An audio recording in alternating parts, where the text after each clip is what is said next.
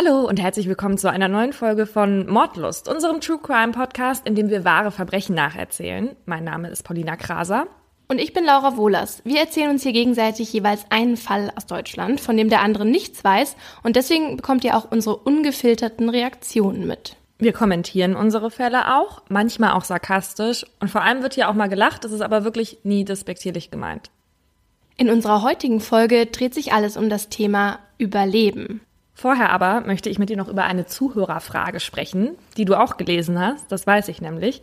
Laura und ich gucken nämlich manchmal in unser Instagram-Fach rein und gucken, was der andere so geantwortet hat. Eigentlich machst nur du das. Aber woher weißt du, dass das ist auch angekommen? Nicht.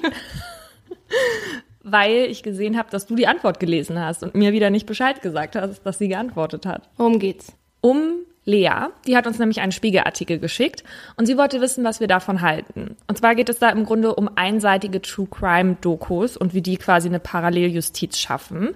Speziell um die Michael Jackson Doku, in der zwei Missbrauchsopfer sprechen. Und du hast ja gerade den ersten Teil gesehen, ne? Ja, aber an diese Nachricht kann ich mich nicht erinnern, dass ich die gesehen habe. Aber ja, genau, ich habe den ersten Teil jetzt gesehen und bin total deprimiert und erschrocken und will nicht weiter gucken. Wirklich ist es so schlimm? Ja, also ich würde jedem Michael Jackson-Fan davon abraten, sie anzugucken, auf jeden Fall. Man ist super verstört danach und ja, keine Ahnung, sieht alles mit anderen Augen. Ich meine, äh, das gibt's ja schon seit, ich glaube, die ersten Anschuldigungen oder Behauptungen von sexuellem Missbrauch waren schon 1993. Ähm, also das weiß jeder, dass es diese Behauptung gab und dass es auch Verfahren gab, aber irgendwie keine Ahnung, als Michael Jackson-Fan hat man das irgendwie verdrängt und weil er ja auch freigesprochen wurde und so weiter. Ja, und wenn man aber diese Doku dann guckt, dann kann man das irgendwie nicht verdrängen, ja.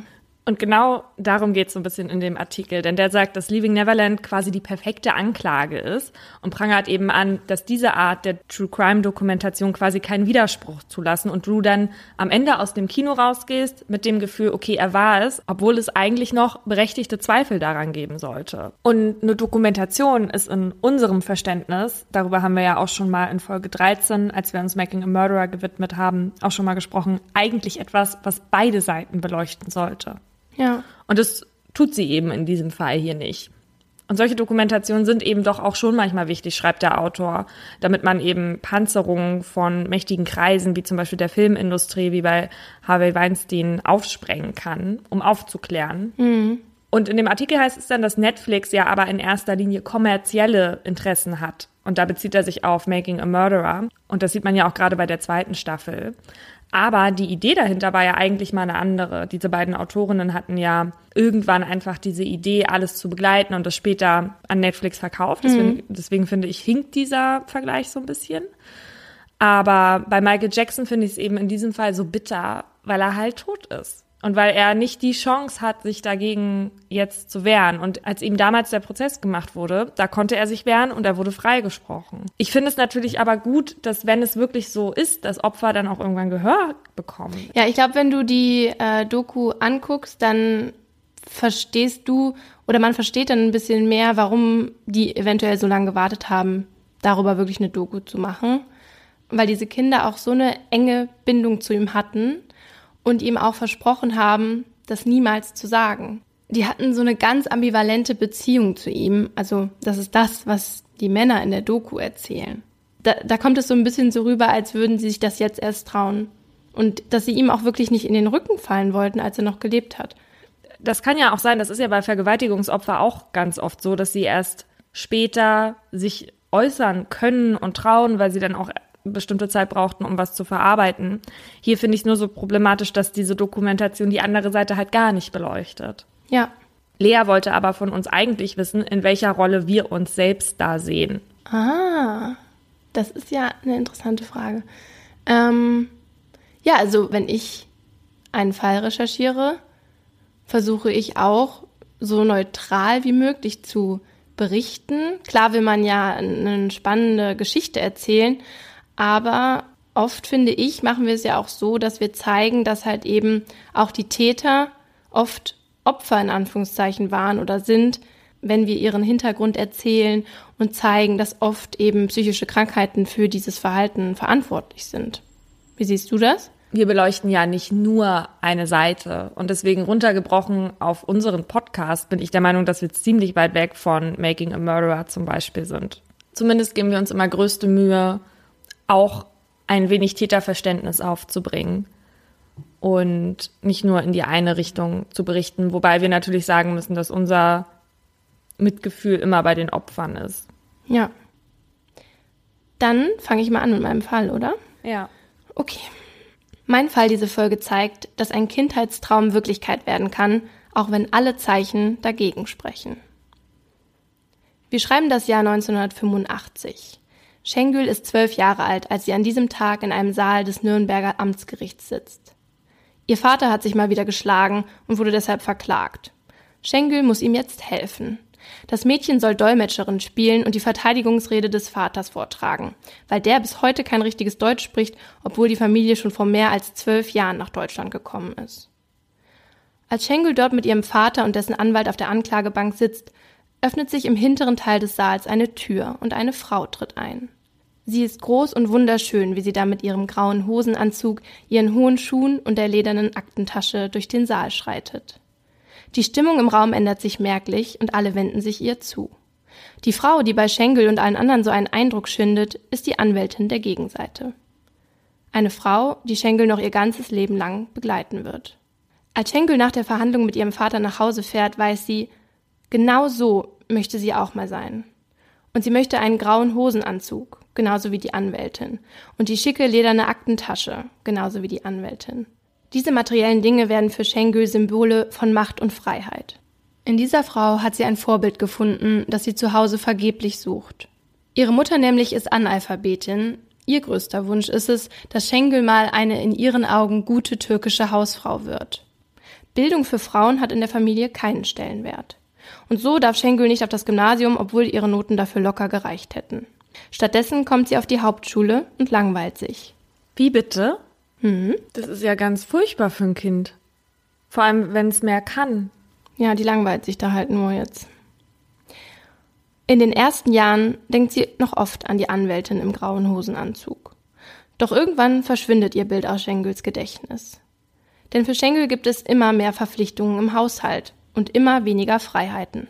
Als sie in die Pubertät kommt, darf sie das Haus so gut wie gar nicht mehr verlassen. Ihre Mutter hat sich in den Kopf gesetzt, die Jungfräulichkeit ihrer Tochter um jeden Preis zu beschützen. Schenkel darf also keine Freunde treffen, darf nicht auf Partys. Sie darf auch nicht zum Sport oder Kaffee trinken, weil dadurch das Jungfernhäutchen angeblich beschädigt werden könnte. Durch Kaffee? Mhm. okay. Wusste ich bisher noch nicht. Ich auch nicht. Ähm, Genau, und wenn Schengül mal zu spät von ihrer Arbeit in einer Stiftefabrik oder vom Einkaufen kommt, unterstellt ihre Mutter ihr, sie habe sich mit Männern getroffen. Als Strafe gibt es regelmäßig Schläge, am liebsten mit dem Absatz ihrer Stilettos. Wenn Schengül vor ihrer Hochzeit entjungfert werden würde, wäre das eine Katastrophe für die ganze Familie. Bei den Hochzeiten in ihrer Großfamilie aus der Türkei wird nach der Hochzeitsnacht allen Verwandten das blutige Bettlaken präsentiert, um zu beweisen, dass die Braut noch in Anführungszeichen rein war. Aber das ist ja ganz furchtbar. Das ist ja auch total demütigend. Das wird dann allen präsentiert, so wie so eine Trophäe. Schrecklich, oder? Ah. Ja. Als Şengül 17 Jahre alt ist, erklärt ihre Mutter ihr eines Tages, dass sie heiraten wird. Şengül fällt aus allen Wolken und sagt, nein, ich werde nicht heiraten. Ihre Mutter lächelt nur und sagt, du wirst, Şengül. So sicher wie morgen früh die Sonne aufgeht, wirst du Refiks Frau. Ich habe es ihm und seinem Vater versprochen. Im August. Es ist alles schon beschlossen. Refik ist ein entfernter Verwandter von. Mm. Er lebt in Ankara und hat Şengül vor vier Jahren zum ersten und einzigen Mal gesehen. In den türkischen Familien aus der Gegend, aus denen die Eltern von Şengül stammen, ist es eine alte Tradition, Hochzeiten zu arrangieren. Auch die Ehe ihrer Eltern ist so entstanden. Als Şengül ihrem heimlichen Freund Thomas erzählt, dass sie einen Fremden heiraten muss, sagt er, Du musst ihn doch nicht heiraten. Ich heirate dich und wir brennen durch. Doch das geht nicht. Schenkel weiß genau, was das für sie bedeuten würde. Eine Tochter, die sich gegen den Willen der Eltern stellt und ein Leben nach ihren Vorstellungen führt, ist in den Augen ihrer Eltern ein gefallenes Wesen, eine Hure, eine schlechte Frau, die die Ehre der gesamten Familie beschmutzt hat. Schenkel weiß, wenn sie das machen würde, würde ihre Familie sie aufspüren, womöglich nach Anatolien verschleppen und dort verheiraten. Oder man würde gleich zu noch drastischeren Mitteln greifen. In ihrer Familie steht Ehre nämlich über allem anderen, auch über dem deutschen Gesetz. Und diese Ehre müsste auf jeden Fall wiederhergestellt werden, wenn Schenkel so etwas wagen würde. Für die Familie und für sie selbst. Schenkel bleibt also nichts anderes übrig, als diesen Mann zu heiraten. Im Frühjahr 1992 kommt Refik dann nach Nürnberg. Zur Begrüßung gibt der Schenkel die Hand und eine eisige Kälte durchfließt ihren Körper. Nein, in diesen Mann werde ich mich nie verlieben können, denkt sie. Doch Refik bleibt. Ein paar Tage nach dem Kennenlernen gehen die beiden durch den Park. Für Schenkel ist das ein besonderes Erlebnis, weil sie ja sonst nie raus darf. Da sagt Refik plötzlich zu ihr, ich will Sex mit dir.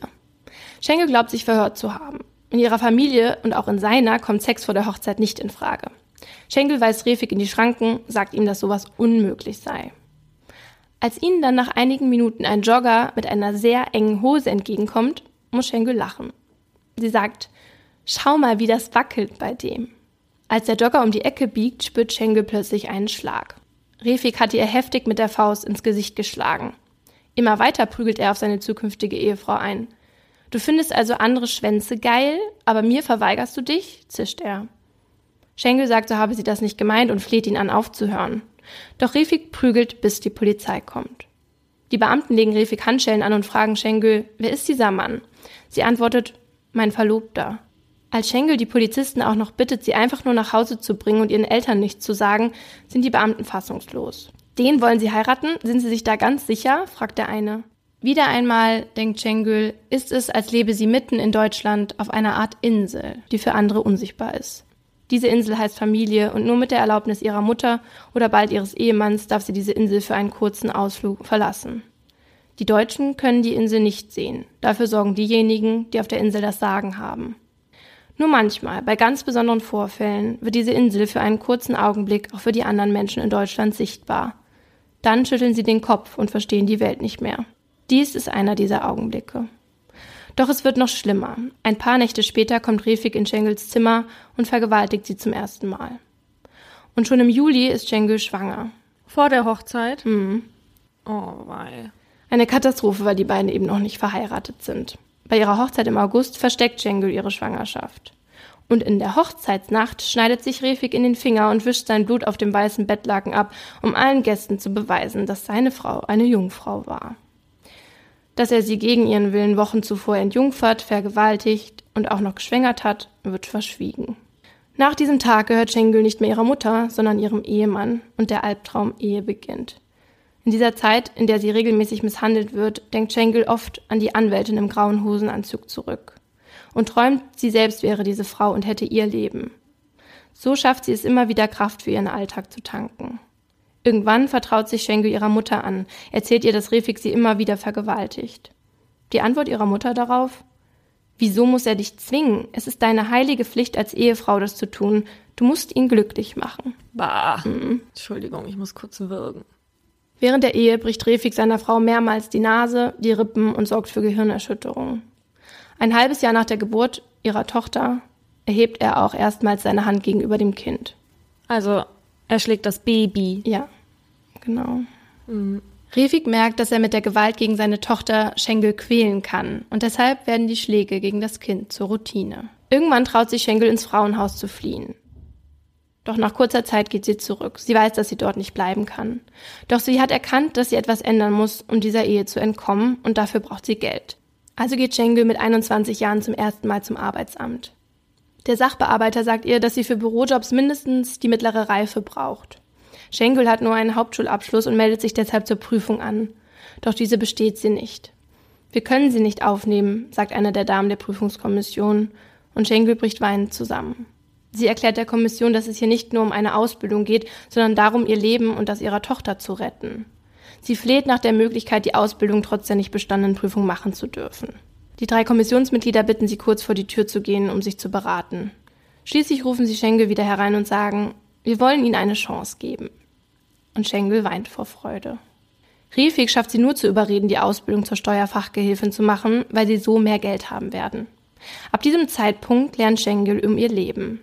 Meist nachts zwischen 12 und 3 Uhr, weil Refik ihr es sonst verbietet. Auch die Abschlussprüfung im Dezember 1996 will er ihr verbieten. Du gehst da nicht hin, schreit er. Und ob ich da hingehe. Und wenn ich die Prüfung schaffe, dann siehst du mich nie wieder. Obwohl Refik Schenkel am Tag vor der Prüfung so heftig verprügelt, dass sie sich die rechte Hand mit der linken halten muss, um überhaupt schreiben zu können, besteht sie die Prüfung und fängt in einer Steuerkanzlei an zu arbeiten. Dort lernt sie, wie es ist, wertgeschätzt und gelobt zu werden. Auch mit ihren Kollegen versteht sie sich sehr gut. Als sie an einem Abend nach einer Einweihungsparty, auf der sie ihr erstes Glas Sekt trinkt, nach Hause kommt, eskaliert die Situation zwischen ihr und Refik. Refik rastet so aus, dass er die gemeinsame Tochter erstmals vor Schengels Augen verprügelt. Als Schengel das sieht, kippt ein Schalter bei ihr um. Sie holt sich einen Gürtel und zieht ihn so heftig um Refiks Hals, bis der bewusstlos am Boden liegt. Sie greift zum Telefon und ruft ihren Bruder an. Hol mich ab, sonst ist einer von uns beiden gleich tot. Am nächsten Tag geht Schengel zum Anwalt und reicht die Scheidung ein. Ach, Entschuldigung, er, er ist aber nicht, sie hat den jetzt nicht bis zu Tode gewirkt. Nein, der war nur bewusstlos quasi. Okay. Als die Papiere bei Refik ankommen, fährt der zu Schengels Arbeit und will sie dort konfrontieren. Als sie vor die Tür der Kanzlei kommt, verprügelt er sie auf offener Straße krankenhausreif. Schengels Chef kommt dazu geeilt, hält Refik von hinten fest, ein Passant ruft die Polizei. Refik wird festgenommen, aber am Abend wieder freigelassen. Dann fährt er in die Türkei. In den darauffolgenden Tagen bekommt Schengels Familie immer wieder Anrufe. Schengel solle aufpassen, Refik wäre mit einer Waffe auf dem Weg zurück nach Deutschland. Schengels Mutter begegnet ihrer Tochter daraufhin nur mit den Worten Du hast Schande über uns gebracht. Am 7. August 1997 ist Schengel gerade im zweiten Stock des Hauses ihrer Familie, als sie von draußen das Quietschen von Autoreifen hört. Sie weiß, dass jetzt etwas Schreckliches passieren wird. Dann hört sie das Knallen einer Tür und einen Schuss. Refi kommt die Treppe nach oben und zielt mit einer Waffe genau auf sie. Insgesamt drückt er achtmal ab. Dann rennt er raus zu seinem Auto und fährt davon. Schenkel überlebt. Wie durch ein Wunder hat Refik sein Ziel ganze achtmal verfehlt. Wow. Es gibt da auch ein Foto von ihr, ähm, wo sie ihre Tochter auf dem Arm hat und so, eine, so auf die Decke zeigt und in der sieht man halt die Einschusslöcher. Naja, auf jeden Fall fährt Refik nach der Tat in die gemeinsame Wohnung, legt dort Feuer und schießt sich schließlich selbst in den Kopf. Und für Schenkel ist der Albtraum vorbei. Mama, der Papa, der ist tot, sagt ihre Tochter einige Tage nach der Tat zu ihr. Ja, der ist tot. Nach einer Weile fügt die Vierjährige hinzu, ich weiß, dass alle wollten, dass du stirbst, aber jetzt ist er gestorben und das ist richtig so, denn er war böse. Das sagt die Vierjährige. Mhm auch was für ein Witz, dass die das schon kapiert, mhm. dass der Vater beide Elternteile wohlwissend ausgelöscht hätte und dann das Kind auch alleine da zurückgeblieben wäre.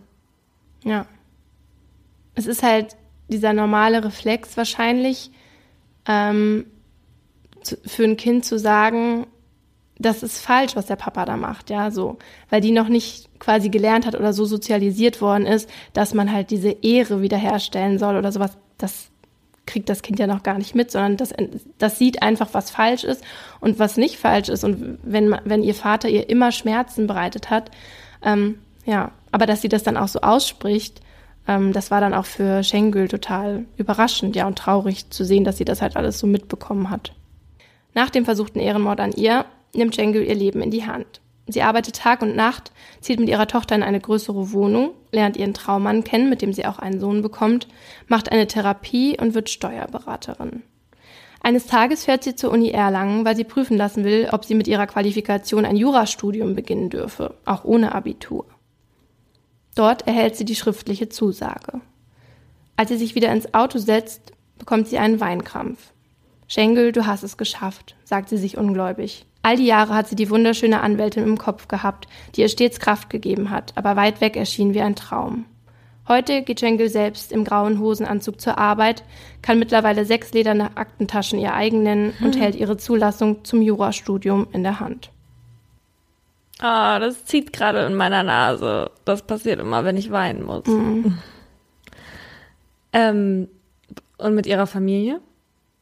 Mit ihrer Familie hatte sie erstmal gar keinen Kontakt mehr aber mittlerweile haben sie wieder Kontakt.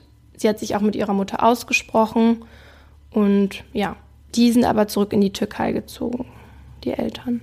Ist für Schengül vielleicht auch besser.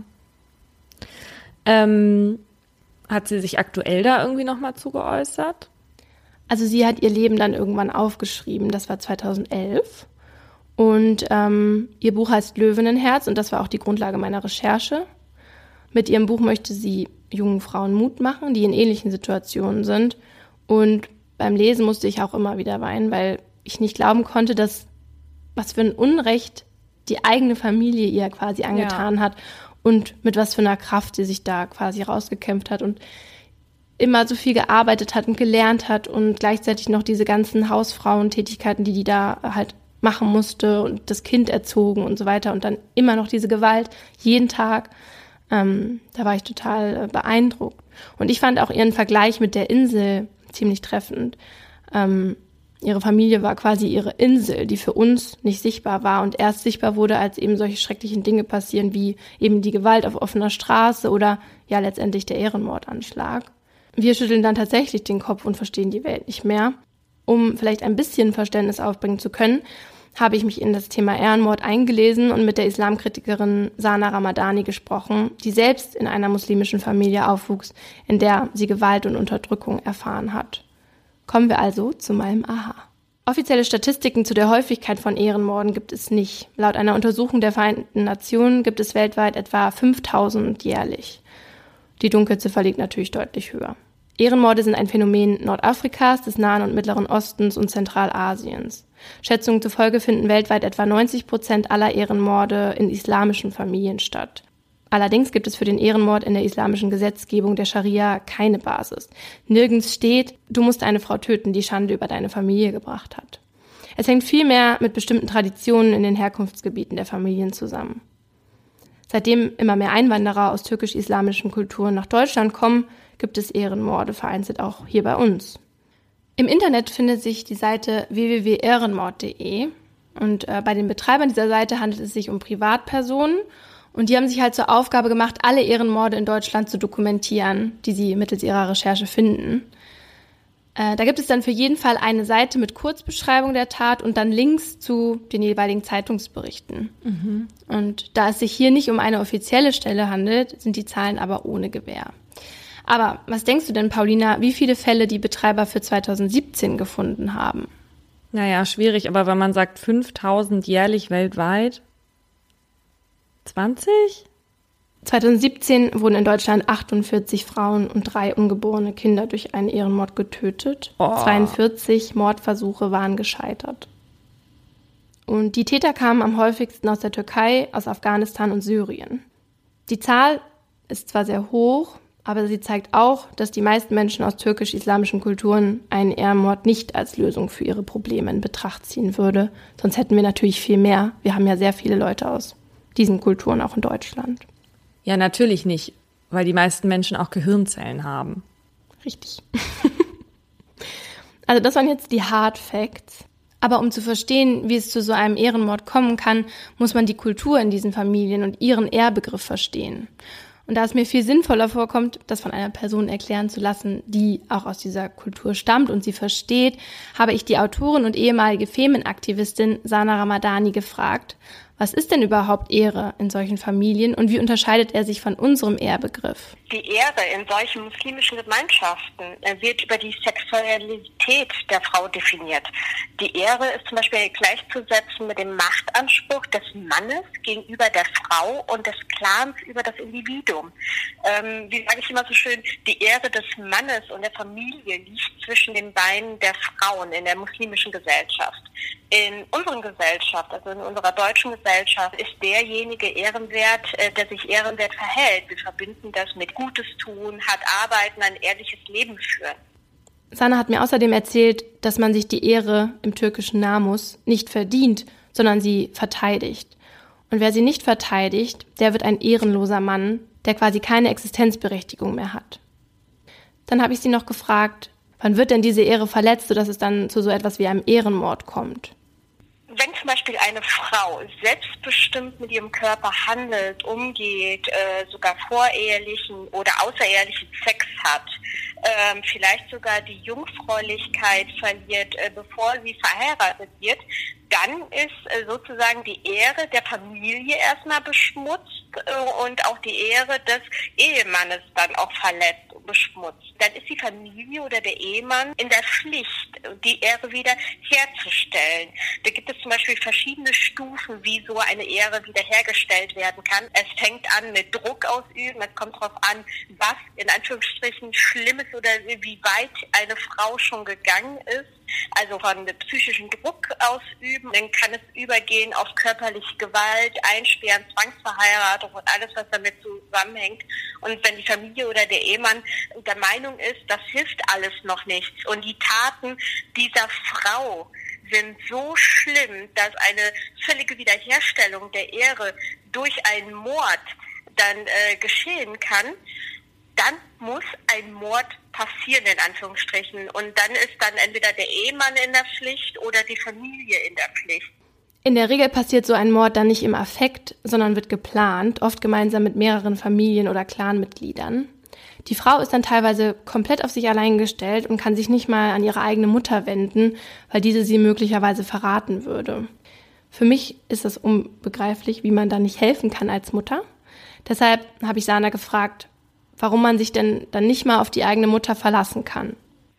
Also normalerweise kann man das natürlich nicht einfach so verstehen, gerade als Mutter nicht, weil ich bin äh, Mutter einer Tochter und ich würde jedem alles antun, aber meiner Tochter nie im Leben. Aber man muss es auch so verstehen. Die Mütter äh, helfen nicht äh, in diesen Gemeinschaften und ab und zu sind sie sogar die Federführenden bei so einem Mord oder solchen Taten, weil sie natürlich auch dementsprechend sozialisiert worden sind von klein auf. Sie haben dieses System, dass Frauen zur Ware, zu Bediensteten, zur Sklavin macht, so verinnerlicht, dass sie sogar an die Richtigkeit dessen glauben. Der andere Grund ist natürlich, ähm, dass eigentlich die Mütter für die Aufrechterhaltung der Ehre zuständig sind.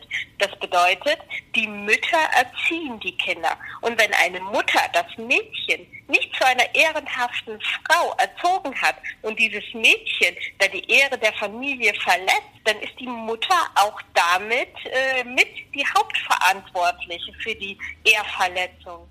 Was aber nicht vergessen werden darf, die Männer in diesen Familien sind nicht weniger Opfer ihrer Kultur als die Frauen, auch wenn sie seltener persönlich darunter zu leiden haben. Und das erklärt uns Sana so. Es ist sehr, sehr schwierig, in solchen Gemeinschaften nur von Tätern und nur Opfern zu sprechen. Man muss das so sehen. Alle sind auf gewisse Art und Weise sozialisiert worden. Natürlich sind äh, die Nutznießer dieser Gesellschaften Männer oder die größeren Nutznießer Männer. Aber das bedeutet nicht, dass sie unter diesem System nicht Männer auch leiden. Wenn man einfach von klein auf, sei es Mann oder Frau oder Mädchen oder Junge, so erzogen worden ist, dann ist es sehr schwer, von der eigenen Erziehung sich loszusagen, von der Community sich loszusagen und selbstbestimmt zu leben, wenn man vielleicht sogar noch nicht mal das Leben außerhalb dieses Wertesystems kennt. Wir haben ja in Folge 14 schon über Gewalt und Tötung in der Partnerschaft gesprochen und darüber, dass mehr als jeden dritten Tag ein Mann seine Partnerin oder Ex-Partnerin umbringt. Zu Morden an seiner eigenen Ehefrau kommt es also in allen Kulturen. Die meisten dieser Morde werden dann aber nicht als Ehrenmorde bezeichnet, weil sich der Mann im Nachhinein auch nicht auf seine Ehre bezieht. Aber diese Männer handeln oft aus ähnlichen Motiven wie die Ehrenmörder. Der Mann fühlt sich zum Beispiel in seiner Ehre oder in seiner Männlichkeit verletzt, weil die Frau ihm fremdgegangen ist oder ihn verlassen will oder bereits verlassen hat. Ein wichtiger Unterschied ist aber, dass sich die Familie dann in der Regel nicht gegen die Frau stellt und sie deshalb viel mehr Schutz hat. Und ein weiterer Unterschied liegt im Unrechtsbewusstsein. Ein Ehrenmörder ist sich in der Regel keiner Schuld bewusst. Die Frage aller Fragen ist also, wie können wir Ehrenmorde verhindern? Schenkel kritisiert in ihrem Buch, dass in Deutschland in den vergangenen 40 Jahren keine konsequente Migrationspolitik betrieben wurde. Ihre Kritik ist erstaunlich aktuell, wenn man bedenkt, dass das Buch von 2011 ist. Sie schreibt, wenn in der Integrationspolitik in den nächsten Jahren nichts passiert, dann werden wir die Folgen schmerzhaft zu spüren bekommen. Dann wird es möglicherweise zu spät sein, um korrigierend einzugreifen. Wir Menschen sind zu Lösungen fähig, wenn wir nur wollen. Wenn wir bis zum Mond fliegen können, dann sollte doch so ein bisschen Integrationspolitik nicht so schwer sein, oder? Schenkel hat sich auch einige Gedanken gemacht und Vorschläge für eine funktionierende Integrationspolitik. Sie fordert zum Beispiel ein Integrationsamt und einen Integrationsminister, um die Verantwortung in einer zentralen Stelle zu bündeln. Außerdem ist sie für Sonderspätförderprogramme, wo Menschen mit Migrationshintergrund Abschlüsse nachmachen können. Und staatliche Sozialleistungen in Form von Bildungsgutscheinen ausgegeben werden und nicht einfach nur Geld, das die Eltern dann für ihre Zwecke nutzen können, sondern halt, dass es ganz gezielt den Kindern zugefügt wird. Vor allem ist ihr eben die Förderung von Kindern sehr wichtig. Sie schreibt, wir können es uns nicht leisten, das Potenzial der Menschen brach liegen zu lassen. Das ist natürlich so wahr aus dem Mund von einer Frau, in der so viel immer schon gesteckt hat mhm. und was immer zurückgehalten wurde. Ja. Ich finde das ganz furchtbar, wenn man jemanden den Verstand einschränkt. Und ich finde natürlich dieses ganze patriarchalische Wertesystem ganz, ganz schlimm. Und mich macht so ein Fall dann auch immer so wütend, weil das so weit weg ist von dem, wie wir erzogen und sozialisiert wurden. Ja, und deswegen finde ich auch diese Metapher so gut mit der Insel, weil es ist wirklich so, dass wir können es ja überhaupt nicht nachvollziehen, wie jemand auf die Idee kommen könnte, dass ähm, man umgebracht werden muss, wenn man zum Beispiel untreu war oder Sex vor der Ehe hatte oder, oder sowas. Ja, das ist so. Und dann noch die eigene Familie. Und oft ist es so, dass ähm, die jüngsten Geschwister, also die jüngsten Brüder das dann machen müssen, weil die Strafe für die dann am, am geringsten ist. Stell dir mal vor, ähm, ein, ein junger Mann, also vielleicht noch 16, 17, wird dann von der Familie beauftragt, die eigene Schwester, die er vielleicht über alles liebt, und er ist vielleicht nicht der Meinung, wie die Familie, dass sie die Ehre beschmutzt hat und dann wird er dazu gezwungen und dann muss er danach ins Gefängnis. Wegen dieser Idee, dieser Ehre. Das ist halt so, das ist so unglaublich für, für mich. Für mich hört sich das auch so an, als ob die Frauen tatsächlich die einzigen sind, die in der Lage wären, diese Ehre überhaupt zu beschmutzen. Inwiefern kann ein Mann die Ehre der Familie beschmutzen? Indem er homosexuell ist zum Beispiel. Aber es hat immer was mit der Sexualität zu tun. Meistens ist es so, es gibt aber auch andere Arten von Ehre. Zum Beispiel, wenn irgendwas finanziell, wenn etwas finanziell quasi nicht ehrenhaft gemacht wird. Das gibt es zum Beispiel auch. Aber meistens kommen diese Ehrenmorde, wie wir sie jetzt kennen und wie, sie, wie ich den beschrieben habe, durch diese Sexualität, die die Ehre eigentlich hätte wahren sollen, sozusagen. Ich möchte kurz was schildern, was mich damals furchtbar verwirrt hatte. Ich kannte aber nicht beide Mütter persönlich, deswegen will ich jetzt auch hier nichts unterstellen. Aber ich war in der Schule mit einem Pärchen und er war Türke und sie war Kurdin. Und die mussten das immer geheim halten, weil ihre Eltern das quasi überhaupt nicht toleriert hätten. Mhm. Und dann kam das aber raus, weil jemand die irgendwann mal zusammen im Park gesehen hatte. Und dann gab es natürlich sehr viel Ärger zu Hause bei beiden Familien. Und so wie ich das in Erinnerung hatte, waren die Väter sehr sauer darüber. Und dann haben sich aber die Mütter getroffen. Und sie erzählte mir das damals, dass sich die Mütter dann treffen. Und dann dachte ich, also für mich in meinem Verständnis war das ein Hoffnungsschimmer, dass ja. sich jetzt die besonnenen Mütter zusammentun. Wie können wir hier unsere Männer ein bisschen zurückhalten? Wie können wir machen, dass das funktioniert? Und dann sagte sie zu mir, nein, die reden darüber, wie sie uns voneinander fernhalten können weiterhin, aber reden miteinander darüber, was die Väter nicht machen würden. Und es war für mich so absurd, dass sich diese Mütter da jetzt hinsitzen und zusammen einen Plan aushecken, wie sie diese beiden Teenager voneinander fernhalten können und nicht für das Glück des jeweiligen Kindes einstehen. Das ist echt verrückt. Und ich kann mich noch heute ganz genau daran erinnern, dass ich das ganz, ganz schlimm für meine Schulfreundin fand, dass ihre eigene Mutter einfach nicht hinter ihr stand. Ja, bei Schenkel war es ja auch so, dass ihre Mutter die ganzen Jahre nicht zu ihr gehalten hat. Und für sie war es dann auch so eine richtige Erleichterung, als die beiden sich dann endlich mal ausgesprochen hatten.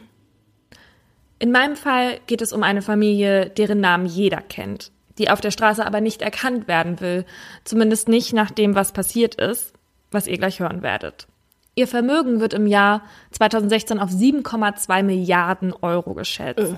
Ihnen gehört einer der einflussreichsten Familienkonzerne, wozu mittlerweile 400 Firmen gehören. Aber Reichtum macht auch angreifbar. Zumindest im Fall der Familie Oetker. Oh Gott, ach, den Fall machst du. Mhm. Die Tat ist schon vorbereitet. Alle Vorkehrungen sind getroffen. Es ist ein guter Plan und er ist durchdacht. Dieser Plan wird nicht scheitern, wie einige seiner dilettantischen Vorgänger. Er wird sie alle täuschen. Alle werden über die Illusion und über die große Zauberkiste erstaunen. Nur das Opfer, das fehlt für diesen Plan noch. Bis jetzt. In einem Wirtschaftsmagazin Kapital steht ein Artikel über das angebliche Testament der Familie Oetker. Alle sieben Kinder werden dort mit vollen Namen erwähnt. Eines von ihnen studiert in Freiburg an der Universität Weinstefan. Das ist nicht weit entfernt von dem Ort, wo dieser Plan entsteht. Und jetzt ist er vollständig. Ein Mensch wird verschwinden. Es ist der 14. Dezember 1976. Richard Oetker verlässt als erster den Vorlesungssaal. Der 25-Jährige studiert Brau- und Agrarwissenschaften an der Technischen Universität. Es ist 18.45 Uhr und draußen ist es dunkel und nass kalt. Richard ist ein großgewachsener junger Mann mit vollem braunen Haar. Auf manchen Bildern, die in dieser Zeit entstanden sind, lächelt er verschmitzt. Er hat Humor und ist ein durch und durch positiver junger Mann, der Menschen mag. Zu Hause wartet gerade seine Frau Marion auf ihn. Die beiden haben gerade erst geheiratet. Er geht über den Uniparkplatz zu seinem Auto. Schräg neben dem steht ein VW-Kastenwagen geparkt. Noch bevor er den Schlüssel reinstecken kann und sich auf die Fahrerseite setzen kann, wird er von einem Mann überrascht. Er ist maskiert. Richard blickt in den Lauf einer Pistole mit aufgeschraubtem Schalldämpfer. Der Mann, der ihn bedroht, nennt ihn Richardchen und sagt, das Ding macht nur Klack. Richard soll mit zum Kastenwagen kommen. Da zeigt der Maskierte auf eine sargähnliche Holzkiste. Da soll er sich reinlegen. Was schwierig ist, denn Richard ist 1,94 Meter groß, die Kiste aber nur 1,40 Meter lang, 80 Zentimeter hoch und 70 Zentimeter breit. Er kann sich nur mit Mühe und Not wie ein Embryo zusammenkauernd reinlegen. Und darin soll er sich Handschellen anlegen. Dann klappt die Kiste über ihm zu. Das ist jetzt sein Gefängnis. Von drinnen hört er, wie der maskierte Mann jetzt jemanden anmotzt. Pass auf, da kommen noch mehrere. Aber was das bedeuten soll, weiß Richard nicht. Dann beginnt die 45 Minuten lange Fahrt. Nach der ersten Schockphase fragt sich Richard, was mache ich denn jetzt? Er denkt irgendwie und irgendwann komme ich hier schon wieder raus. Und auf diesen Moment versucht er sich ab jetzt vorzubereiten, indem er versucht, sich alle Hintergrundgeräusche, alle Details einzuprägen. Dann ertönt eine Stimme aus der Gegensprechanlage. Guten Abend, Herr Oetker. Von nun an bin ich für Sie zuständig. Dem Entführer werden Sie nicht mehr begegnen. Diese Person ist ab jetzt Oetkers Kontaktperson. Die einzige, die er hier zu Gesicht bekommen wird. Als der Wagen stoppt, hört Richard Wuseln, Schritte und mehrere Personen miteinander diskutieren. Dann dringt plötzlich Licht durch einen Spalt in die Kiste. Der Deckel hebt sich. Über ihm steht ein Mann, getarnt mit einer Schweinchen-Dickmaske. Die beiden sind allein und reden ein bisschen miteinander. Die Schweinchen-Dickmaske erzählt Richard Oetker, er wäre ein Student, der den Drogen verfallen ist und irgendwie in die Sache reingeraten wäre. Richard kommt die Täter-Opfer-Bindung in den Sinn und hat so die Idee, irgendwie eine Beziehung zu dem Entführer aufzubauen. Der sitzt ihn nämlich und das gefällt ihm nicht so richtig, weil er diese Distanz für unangemessen in der Situation hält. Mhm. Also bietet er ihm das Du an. Ja, Richard, und jetzt willst du wohl auch noch meinen Namen wissen, sagt die Schweinchen-Dickmaske. Natürlich ja, antwortet Richard. Der Entführer schlägt vor, dass Richard ihm einen Namen gibt. Er denkt an seinen alten Freund, den sie Checker nannten. Weil er das hier mit etwas Positivem verbinden will, schlägt er den Namen vor. Der Entführer akzeptiert. Erst jetzt erfährt Richard, in was für einer Folterkonstruktion er da eigentlich gefangen gehalten wird. Checker erklärt ihm nämlich, dass die Kiste mit einer Sprechanlage ausgestattet ist und seine Handschellen an einen Stromkreislauf angeschlossen sind. Richard soll sich ja ruhig verhalten und keine Ausbruchsversuche unternehmen. Ansonsten würden über einen selbstgebauten Akustomaten Stromschläge ausgelöst werden. Danach schließt er die Holzkiste wieder und lässt Richard in der Dunkelheit allein. Checker hat jetzt die Aufgabe, Richards Frau Marion anzurufen und stellt die Lösegeldforderung. Am 17. Dezember soll die Familie 21 Millionen D-Mark zahlen. Die höchste Summe übrigens, die zu diesem Zeitpunkt jemals in Deutschland als Lösegeld mhm. gezahlt wurde. Genauere Instruktionen werden folgen. Nach dem Telefonat geht er zur Post und schickt verschiedene Briefe auf den Weg. Sie enthalten die ersten Anweisungen des Plans. Die Zahl 21 beschäftigt die Ermittler. Also die Familie hatte dann die Polizei kontaktiert. Denn 21 lässt sich gut durch drei oder durch sieben teilen. Sind es also drei oder sieben Täter? Während sich Familie Oetker daran macht, das Geld zu besorgen, geht Checker wieder zurück zum Kastenwagen und setzt den in Bewegung. Die Fahrt endet diesmal in einer Garage. Da soll der Wagen bleiben. Währenddessen durchlebt Richard in der Kiste bittere Stunden. Für ihn beginnt nämlich jetzt der Überlebenskampf. Denn durch das extrem beengte und gekrümmte Liegen kann er quasi nicht mehr richtig atmen. Mhm. Und die Lunge gibt dann einen Teil ihrer Funktion auf und wird dadurch stark beschädigt. Es ist eine schlimme Nacht, aber nichts im Vergleich zum Morgen. Denn als Checker gegen 9 Uhr das Garagentor öffnet, streift das das Blechdach des Wagens Oh und löst mit dem Krach den Akkustomaten in der Kiste aus. Richards Körper wird von heftigen Stromschlägen durchgezogen. Oh Gott. Seine Muskeln ziehen sich zusammen und seine Arme und Beine schlagen aus. Aber sein Körper ist ja fixiert und deswegen werden ihm mehrere Knochen gebrochen. Oh Gott. Was natürlich, wie du dir vorstellen kannst, höllische Schmerzen verursacht. Noch dazu kommt, dass seine Schreie und die Stöße seines Körpers gegen die Kiste die Stromschläge noch auf 10 Sekunden verlängern. Dieses Martyrium bringt ihn fast um. Dann zieht Checker den dann zieht Checker den Stecker. Nein. Dann zieht Mann, Checker den Stecker. Dann zieht Checker den Steck. Also der Entführer zieht dann den Stecker der Anlage aus dem Stromnetz. Dann darf sich Richard Oetker das erste Mal aufrichten, was wahrscheinlich weitere Schäden verhindert. Weil Richards Zustand jetzt offensichtlich lebensbedrohlich ist, muss der Plan geändert werden. Also ruft Checker wieder bei Richards Frau Marion an. Weil er sich bewusst darüber ist, dass die Polizei mittlerweile sicherlich zuhören wird, arbeitet er mit einem Stimmenverzerrer und stopft sich zusätzlich Tampons in die Wangen. Die Geldübergabe soll nun vorverlegt werden. Gleich morgen, also am 16., soll Richards Bruder August das Geld über mehrere Umwege übergeben. Die Schnitzeljagd kann also jetzt beginnen. Monatelang wurde durch München gestreift und nach einer perfekten doppelbödigen Zauberkiste gesucht. Und sie wurde gefunden. Der Münchner Stachus ist der ideale Platz für die Geldübergabe. Die Unterwelt dort gleicht nämlich einem Labyrinth aus Parkdecks und Passagen und Liefereinfahrten und Gängen und vielen Türen. Am nächsten Tag, zwei Tage nach der Entführung, beginnt August Oetkers Auftrag vor dem Münchner Sheraton Hotel. Bepackt mit 30 Kilogramm schweren Koffern wartet er dann auf ein Signal. Er soll sich zum 100 Meter entfernten Hotel Arabella begeben. Von dort aus geht seine Reise mit dem Auto zum Bayerischen Hof weiter.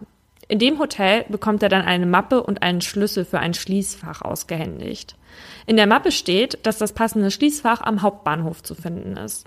Mit dem Taxi dort angekommen, findet er darin einen Aluminiumkoffer und weitere Anweisungen.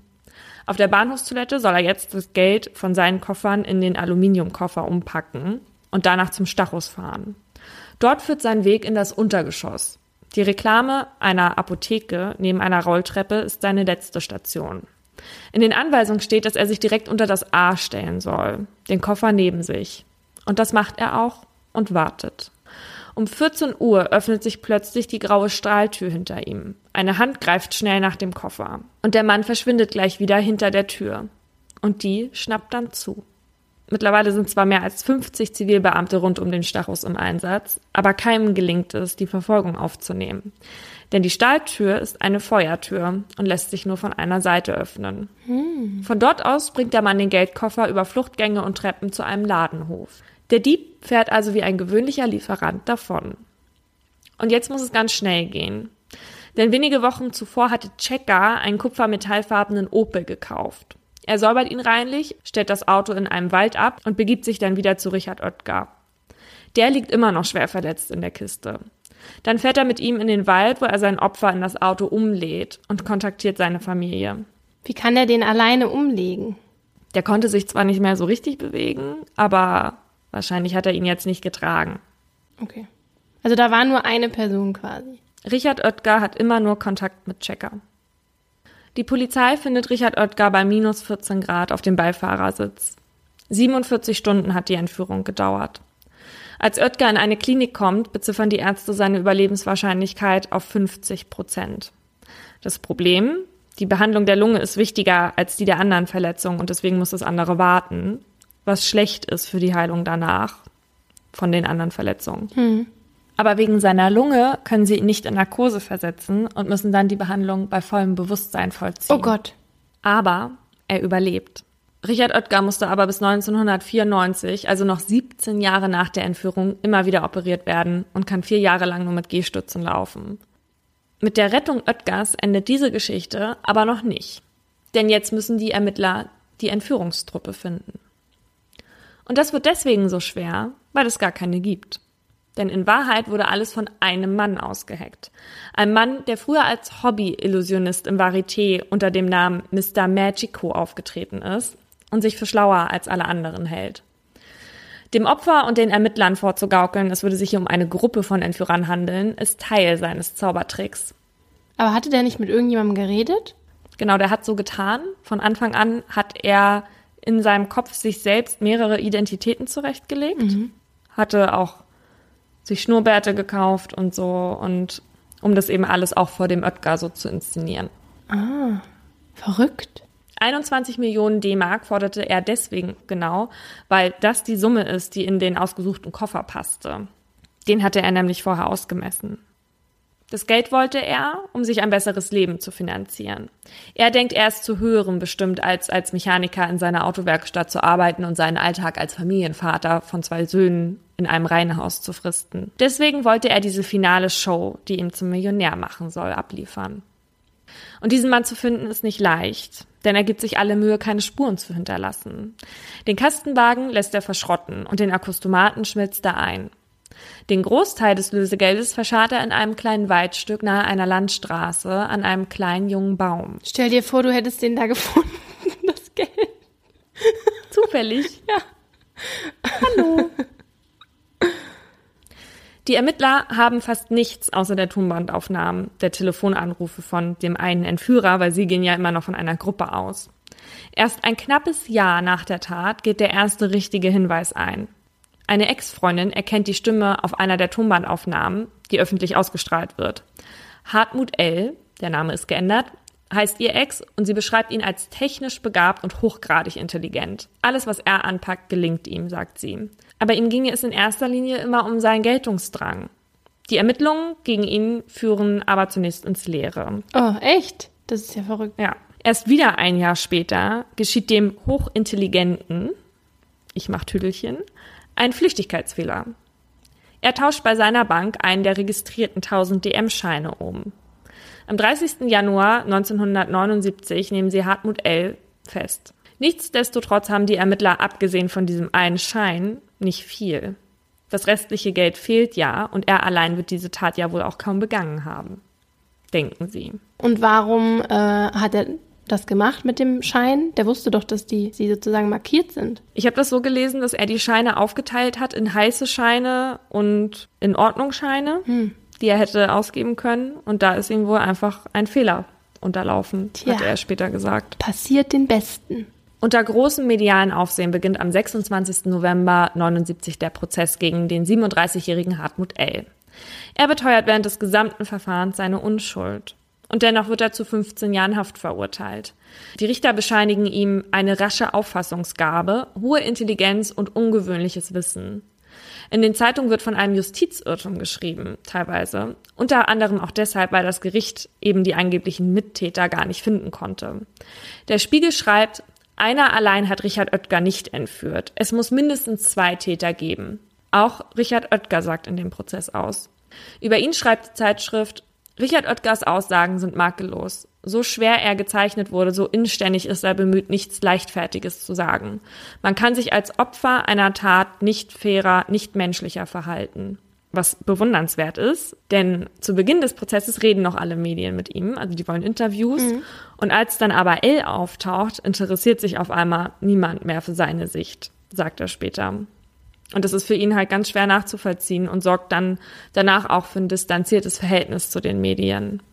Aber das ist ja ganz oft so, ne? Dass die Medien sich dann mehr für den Täter als für das Opfer interessieren. Kann ja ein gewisses Interesse nachvollziehen, aber man muss sich ja dann nicht umdrehen, mhm. beispielsweise während eines Interviews und dann gehen. Das ist ja ganz furchtbar. Haben die das so gemacht? Ich weiß nicht, ob sie das Interview abgebrochen haben, aber es hörte sich so an. Okay. Also diese Situation hat ihn schon sehr irritiert. Mhm. Nach Absitzen seiner Haftstrafe kommt L im Januar 94 wieder frei. Familie Oetker unternimmt einen Versuch nach dem nächsten, dann doch irgendwie an das Lösegeld zu kommen, aber die 21 Millionen scheinen wie vom Erdboden verschluckt. Und sind es ja auch irgendwie. Und ähm, war der jetzt wirklich 15 Jahre gesessen oder musste der ja. früher raus? Äh, der ist nur ganz minimal eher entlassen worden. Ich glaube, es waren dann 14,5 Jahre oder so. Finde ich aber schon lang. Finde ich gut. Das ist sehr lang, ja. Mhm. Vielleicht ähm, hat diese lange Haftstrafe auch was mit dem Namen zu tun, ja. Könnte ich mir vorstellen. Aber auch mit dieser schrecklichen Tat. Ich glaube, wenn man es vergleicht, ist es eine lange Haftstrafe. Ich finde sie aber keineswegs ungerechtfertigt, weil Richard Oetker hätte da auch sterben können in der Kiste. Nee, ich finde sie auch nicht ungerechtfertigt. Ich finde das sehr gut. Aber trotzdem, wir reden ja so oft über Strafen und sehr oft ist es ja, dass wir das Empfinden haben, dass es sehr wenig ist. Und da ist es jetzt höher, als ich gedacht habe. Ja. Kurz vor seiner Freilassung fragt Els Frau, sag mal Hartmut, warst du es eigentlich? Ja. Warum hast du mir das denn nie gesagt? Weil du mich nicht gefragt hast. Und kurz darauf erleidet die Frau dann einen Schlaganfall und seitdem ist sie schwer behindert und Elle braucht jetzt dringend Geld für ihre Behandlung. Nur wie den Sack nach 17 Jahren wiederfinden. Weil dieser junge Baum, wo er den Sack vergraben hatte, ist inzwischen von den anderen Bäumen gar nicht mehr zu unterscheiden. und Elle muss mehrmals zur Landstraße fahren und um dort nach seiner Million zu suchen. Seiner in Anführungstüdelchen. Mit Hilfe einer Spannschnur steckt er sich dann Suchquadrate ab und buddelt mit einem Spaten so lange in der Erde rum, bis er dann irgendwann tatsächlich ein kleines Stück einer blauen Papiertüte entdeckt. Nur alles, was darin noch übrig ist, ist ein verschmodderter Brei, denn über die Jahre ist Wasser Nein. in die Plastiktüte eingedrungen. Und Maden haben sich dann durch die Scheine gebohrt. Scheiße. Tja, das geschieht ihm recht. Ich würde ja auch so reagieren, nur leider ist es ja nicht sein Geld, sondern das der Familie Oetker eigentlich. Und deswegen haben sie genauso den Schaden. Ja, aber wenn das jetzt noch da gewesen wäre, hätte es ihr ja auch nicht zurückgegeben. Na, Moment. Okay. Ich spiele noch nicht zu Ende. also, man kann nur noch die Hälfte der Scheine gebrauchen. Und 1997 versucht er dann in London 1000 D-Mark-Scheine umzutauschen.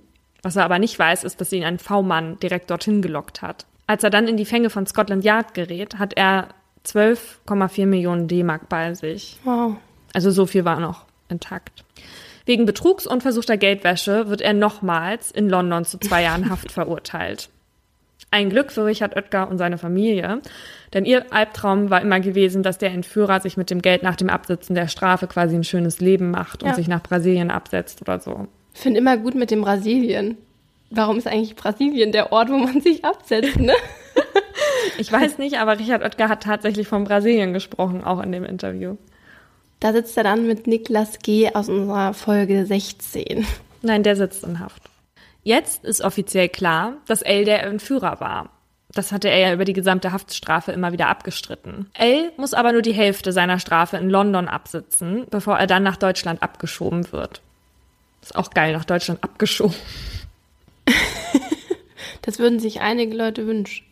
Hier verurteilt ihn das Landgericht München aber noch zu einer weiteren Haftstrafe von einem Jahr, weil er an Eidesstadt versichert hatte, dass er nichts von dem Verbleib des Geldes weiß und weil er bei der versuchten Geldwäsche in London einen gefälschten Pass mit sich trug. Hartmut L. lässt über seine Tat ein Buch von einer Journalistin schreiben und räumt damit dann nochmal final alle Zweifel aus, dass er nicht der Täter war. Der ist wahrscheinlich stolz drauf. Also ein toller Plan. Ja, das ist auch sein, genau, das ist auch sein Charakter, ja. Er erhebt sich da auch über alle anderen und stellt sich als gewieftes Superhirn dar, das kaum Reue zeigt. Mhm. Und als er die Filmrechte dafür verkauft, entschließt sich Oetker, fast 30 Jahre nach der furchtbaren Tat, das erste Mal über seine Geschichte zu reden und springt dann über seinen Schatten. Denn wenn er sich für einen Film öffnen würde, denkt er, dann wird Els Darstellung für die Öffentlichkeit nicht mehr so interessant sein. Und so kommt es dann tatsächlich auch. Oetker dreht einen Zweiteiler und Els Film findet eher weniger Beachtung. Seit 2002 ist Richard Oetker im Vorstand des Opferschutzvereins Weißer Ring, um das Augenmerk eher auf die Opfer anstatt auf die Täter zu legen. Heute ist er ein glücklicher Mann. Und in einem Interview mit der FAZ sagt er, er sei seit der Tat gelassener geworden. Wenn Sie dem Tod bewusst ins Auge geblickt haben, relativieren Sie vieles. Ich habe gelernt, nicht aufzugeben. Die Entführung hat mir viel Kraft gegeben. Wenn man mir vorher gesagt hätte, was ich alles hätte durchmachen müssen, hätte ich mit Sicherheit gesagt, das schaffe ich nicht. Auf diese Thematik gehen wir später nochmal ein. Zwei Sitzungen hatte Richard Oetker bei einem Therapeuten gemacht und hatte dann aber gemerkt, dass er das gar nicht braucht. Der Mensch kann so viel mehr aushalten, als man denkt, sagt er. Viele Jahre nach der Entführung hatte er eine Wurstbude betrieben. Ich hatte ja erwähnt, dass Oetker ein humorvoller Mann ist. Oetker hatte nämlich überlegt, mit einem Freund, einem Polizisten, dort mal essen zu gehen.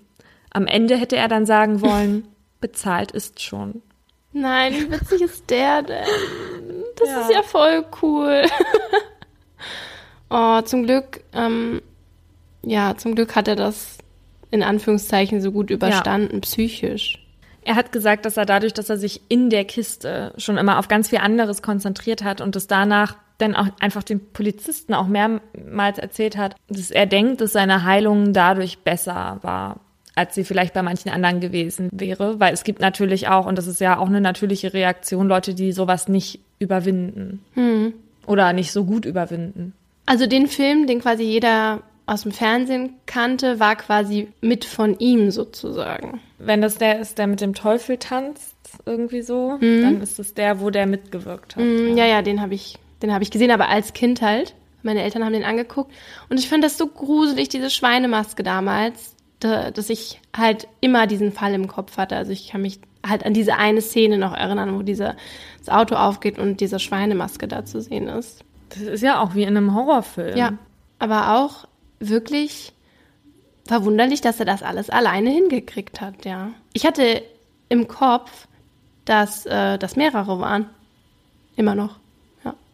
Also hat er dich auch täuschen können. Oh yes, der Mr. Magico. Das Gericht hatte ihm ja auch tatsächlich eine hohe Intelligenz bescheinigt. Also es war nicht nur so, dass er sich nur erhaben gefühlt hat, sondern der war schon ein gewiefter Kopf. Aber halt böse und durchtrieben. Wie du auch schon erkannt hast, hat Richard Oetker die Entführung eigentlich ganz gut verarbeiten können. Das sagt er auch selbst. Und deswegen war ich aber umso überraschter, als ich einen Satz von ihm in einem Interview gelesen habe. Das hat mich aufhorchen lassen, weil ich etwas Ähnliches selbst mal in meinem Umfeld beobachtet habe. Er spricht in einem Interview mit der FAZ darüber, dass er damals so gern über sein Schicksal gesprochen hätte. Zumindest mehr, als ihm angeboten wurde. Und er musste aber feststellen, dass Freunde und auch Teile der Familie zu gehemmt waren und dass das auch heute noch so ist. Und darum geht's jetzt in meinem Aha. Er sagt, wir Menschen können mit anderen Menschen nur schwer umgehen, die einem Schicksalsschlag ausgesetzt sind. Wir sind gehemmt. Einerseits wollen wir nicht in die Intimsphäre des anderen eindringen und nach dem Erlebten fragen. Andererseits wissen wir nicht, wie wir Mitleid bekunden sollen. Und das führt im Extrem dazu, dass sich Menschen abwenden. Wer auf irgendeine Art Opfer geworden ist, steht also oft isoliert und alleine da. Damit müssen sie erstmal zurechtkommen. Tatsächlich hatte ich erst vor kurzem über etwas Ähnliches gelesen, und zwar als ich auf dem Profil von Claudia war. Claudia ist eine Zuhörerin von uns und ich lese ihre Sachen sehr gerne, schreibt nämlich ganz tolle Texte. Und Claudia hat Krebs und schreibt in ihren Posts eben über ihren Weg und über ihren Kampf. Und in einem dieser Posts hatte sie geschrieben, wie es für sie ist, wenn sich Personen in bestimmten Situationen von ihr abwenden oder nicht so richtig da sind. Und das passiert eben leider auch mal mit Personen aus dem engsten Kreis. Weil, und das sage ich jetzt, meine Meinung ist da aber sehr radikal, die halt warum auch immer nicht in der Lage sind, über ihren Schatten zu springen. Manchmal hat man sogar das Gefühl, dass man die andere Person irgendwie auffangen muss. Einfach weil sie gar nichts zu sagen weiß. So zumindest in meinem Umfeld passiert. Ich habe mich gefragt, warum das so ist, warum Freunde und Bekannte vor dem Schicksal der Opfer oder von Betroffenen so erstarren, obwohl sie ja eigentlich da sein sollten. Und Dr. Leon Windscheid ist Psychologe und war so nett, mir darauf eine Antwort zu geben. Das, womit ich den anderen konfrontiere, ist ziemlich krass. Man kann sich das ja im Prinzip so vorstellen, dass ich mit einer völlig neuen Gefühlswelt auf mein Gegenüber treffe, auf meinen Partner, auf meinen Freund, auf meine Familie. Und die können erstmal überhaupt nicht nachvollziehen, was ich da durchgemacht habe. Das heißt, wir haben im Prinzip eine doppelte Belastung. Einerseits bin ich extrem hilfsbedürftig. Andererseits bringe ich die anderen in eine Situation, mit der sie selbst komplett überfordert sind. Diese doppelte Überforderung, also bei mir selbst und bei den Menschen, die mir jetzt eigentlich die wichtigste Stütze wären, das macht die Situation so schwierig.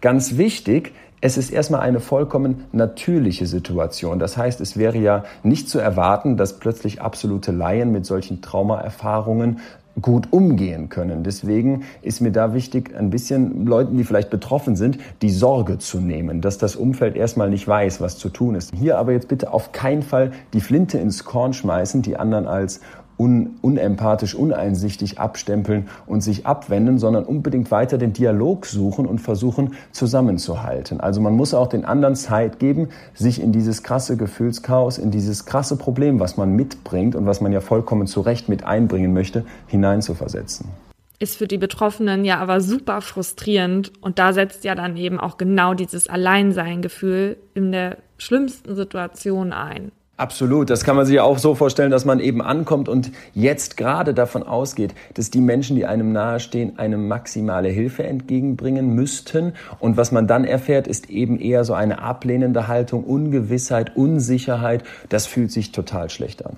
Claudia zum Beispiel hat mir auch gesagt, dass sie manchmal das Gefühl hat, dass sie ihr Umfeld beschützen muss, indem sie bestimmte Dinge einfach nicht erzählt. Sie hat mir aber auch geschrieben, dass sie der Meinung ist, dass man hier nie einen Schuldigen suchen sollte. Die Person, die es betrifft, muss halt auch kooperieren, indem sie spricht, aber das Umfeld muss eben auch mit Liebe und Verständnis darauf reagieren. Und ich habe mal von einer Frau gelesen, die eine schlimme Diagnose bekommen hatte und der Meinung war, dass die Leute ihre Angst in ihr wiedergespiegelt haben. Mhm. Also, dass sie quasi in ihr gesehen haben, wie schnell das Leben eigentlich vorbeigehen kann. Und ich habe mich gefragt, ob auch das ein Grund sein kann, warum man sich von Personen mit Schicksalsschlägen abwendet. Und das hat Dr. Leon Winscheid gesagt. Wir Menschen sind Meister darin, unangenehme Gedanken von uns zu schieben. Alles, was uns nicht passt, alles, was uns auf den ersten Blick nicht glücklich macht, damit wollen wir grundsätzlich erstmal nichts zu tun haben. Und das ist besonders tragisch, wenn man jetzt auf Menschen trifft, die von einer schrecklichen Krankheit heimgesucht wurden, die uns selber auch betreffen könnte. Denn dann wirkt genau das also genau diese Abwehrreaktion unseres Systems, sich von so etwas fernhalten zu wollen. Dass das zwischenmenschlich ganz schrecklich sein kann und vor allem bei den Betroffenen ja eine doppelte Bürde entstehen lässt, weil sie einerseits mit der Krankheit klarkommen müssen und andererseits mit dem Umfeld, das sich abweisend, das sich falsch verhält, das sich verängstigt verhält, das ist dann die schreckliche Melange, die bei solchen Todeskrankheiten oft entsteht. Meinung was ich schon mal erlebt habe in meinem Umfeld, war, dass, ähm, dass man, wenn man selber nicht betroffen ist, aber eine, eine Person in dem nahen Umfeld, dass man echt erstmal darauf klarkommen muss, sozusagen. Und ich habe in dem Moment auch erst mit einer Art Ablehnung sozusagen darauf reagiert ähm, und musste mich erst daran gewöhnen. Und dann aber hat irgendwann so ein Schalter umgeklickt und dann war das komplett anders. Dann konnte ich helfen und quasi ganz da sein und alles machen, wie ich das auch wollte. Aber tatsächlich war das am Anfang anders. Und deswegen denke ich auch, wenn mir irgendwas Schlimmes mal passiert oder wenn ich mal erkrankt werde, dass ich versuche, ähm, dann Verständnis zu zeigen für meine, für mein Umfeld, wenn sie mir nicht direkt meine, also ihre ganze Aufmerksamkeit, Hilfe und so weiter entgegenbringen können, weil ich das selber schon mal erlebt habe also ich sehe das dann wie Claudia, dass beide sich halt, beide Seiten, ja, sich anstrengen müssen sozusagen. Bin da gedanklich schon bei dir. Ich erwarte ja immer die Welt. ja, ähm, das weiß ich. Und ich weiß einfach auch, wie es ist, in so einer Situation gelähmt zu sein als Betroffener.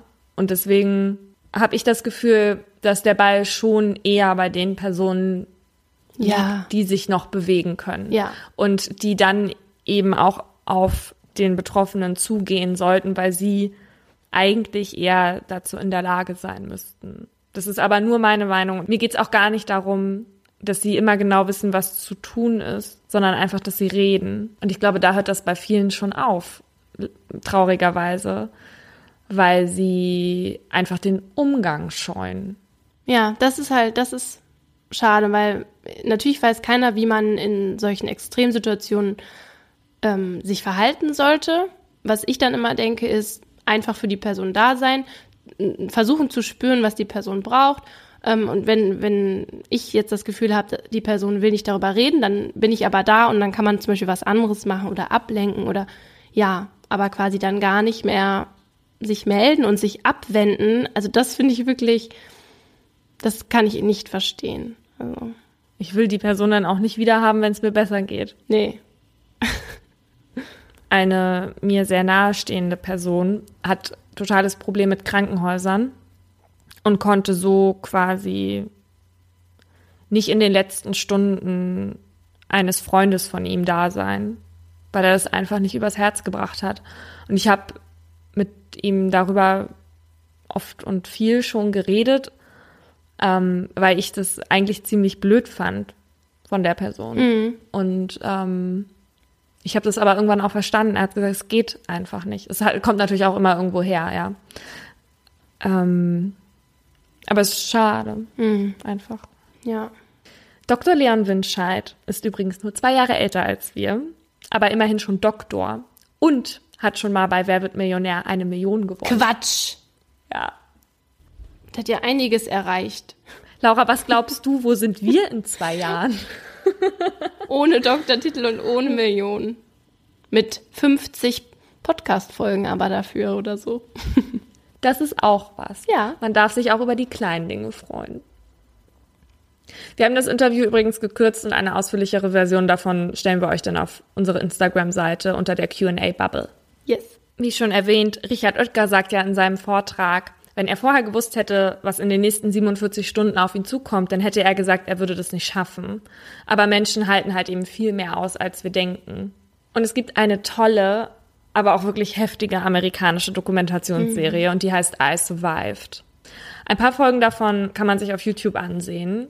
Ganz minimalistisch umgesetzt, also es besteht quasi nur aus so einer Interviewsituation von Überlebenden.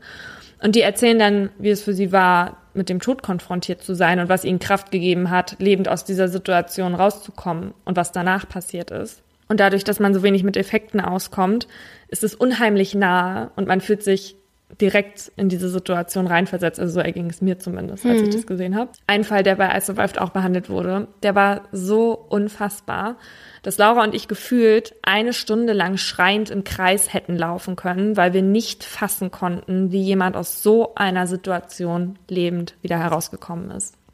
Das war auch ein Fall, den ich, glaube ich, jedem aus meinem Bekanntenkreis erzählt habe. Ich weiß noch, als ich damals in der Bahn saß, als ich mir My Favorite Murder angehört habe, wo die den Fall auch behandelt haben. Und ich hatte dir sofort geschrieben, dass du den anhören musst, weil es das unfassbarste ist, was ich jemals gehört habe. Und ich saß die ganze Bahnfahrt mit weit aufgerissenen Augen, wie der Özil-Smiley, auf meinem Platz und bin erstarrt. So, und wir wollen euch nicht weiter auf die Folter spannen und erzählen jetzt auch, worum es geht. Und zwar ist es der Fall von Mary Vincent. Im September 1978 will die 15-jährige Mary per Anhalter nach Hause fahren. Sie ist schon den ganzen Tag auf den Beinen und sehr müde. Mit zwei anderen Teenagern steht sie am Straßenrand in Berkeley, Kalifornien. Da hält ein älterer Mann in einem Van an und sagt zu Mary, dass er sie gerne mitnehmen kann, aber dass er nur einen Platz hätte. Die beiden anderen warnen Mary und sagen ihr, sie soll da nicht einsteigen, weil man ja auch sieht, dass da viel mehr Platz in dem Van ist als nur für eine Person. Die beiden anderen waren Männer, ne? Also männliche Teenies. Aber Mary will einfach nur heim. Sie steigt also ein und schläft irgendwann ein. Als der Mann anhält, um sich zu erleichtern, steigt auch Mary aus, um ihre Schuhe zu binden. Plötzlich wird ihr schwarz vor Augen. Der Mann hatte ihr mit einem Hammer auf den Hinterkopf geschlagen. Als Mary wieder zu sich kommt, liegt sie auf der Rückbank des Autos, nackt und gefesselt, und über ihr der Mann, der sie immer wieder vergewaltigt. Sie fleht, lass mich frei. Als er am nächsten Morgen von ihr ablässt, zieht er sie aus dem Van und sagt, du möchtest frei sein?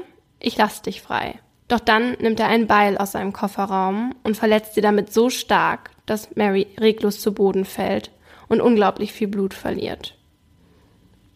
Der Mann glaubt, dass Mary tot ist und wirft sie einen Abhang hinunter. In dem Graben wacht Mary irgendwann wieder auf. Sie ist tierisch müde, doch sie hört eine Stimme in sich, die sagt, du darfst jetzt nicht schlafen, du musst das überleben, damit dieser Mann gefasst werden kann. In diesem Moment entwickelt Mary eine Kraft, die sie sich bis heute nicht erklären kann.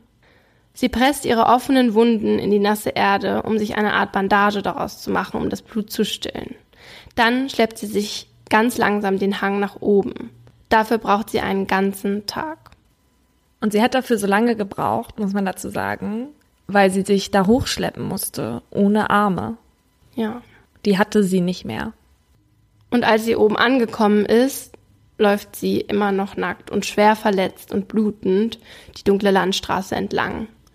Irgendwann hält ein Auto an und Mary kann gerettet werden. als ich diese Geschichte das erste Mal gehört habe, habe ich gedacht, das kann nicht sein. Ich hatte mich da am Graben an den Boden zum Sterben hingelegt und niemals, nie, nie, nie hätte ich das geschafft, ohne Arme da hochzuklettern. Nach dem, was mir da passiert ist auch noch. Und deswegen hatten wir uns überlegt, wie kann man sowas überleben und wieso entwickelt man solche Kräfte? Man hört da ja öfter mal von, dass man sowas entwickelt bei so lebensbedrohlichen Situationen. Das Problem ist aber, dass diese Kräfte kaum wissenschaftlich erforscht sind, denn das würde bedeuten, dass man jemanden in dem Glauben lassen müsste, dass er in Lebensgefahr ist. Ah, okay. Mhm. Wovon man gehört hat, sind von Müttern, die, um ihr Kind zu retten, plötzlich ein Auto angehoben haben oder jemand, der irgendein wildes Tier gekämpft hat und überlebt hat. Und dass man im Angesicht des Todes plötzlich über sich hinauswächst. Und die Forscher gehen davon aus, dass in solchen Situationen die Menschen unter anderem ihre volle Muskelkraft einsetzen. Mhm. Weil die benutzen wir nämlich sonst nie voll, weil es eben viel zu viel Energie abverlangen würde und das Hirn uns quasi in die Schranken weist und unseren Körper. Und in diesen Situationen, wo es dann wirklich um Leben oder Sterben geht, wird diese Schranke dann überwunden.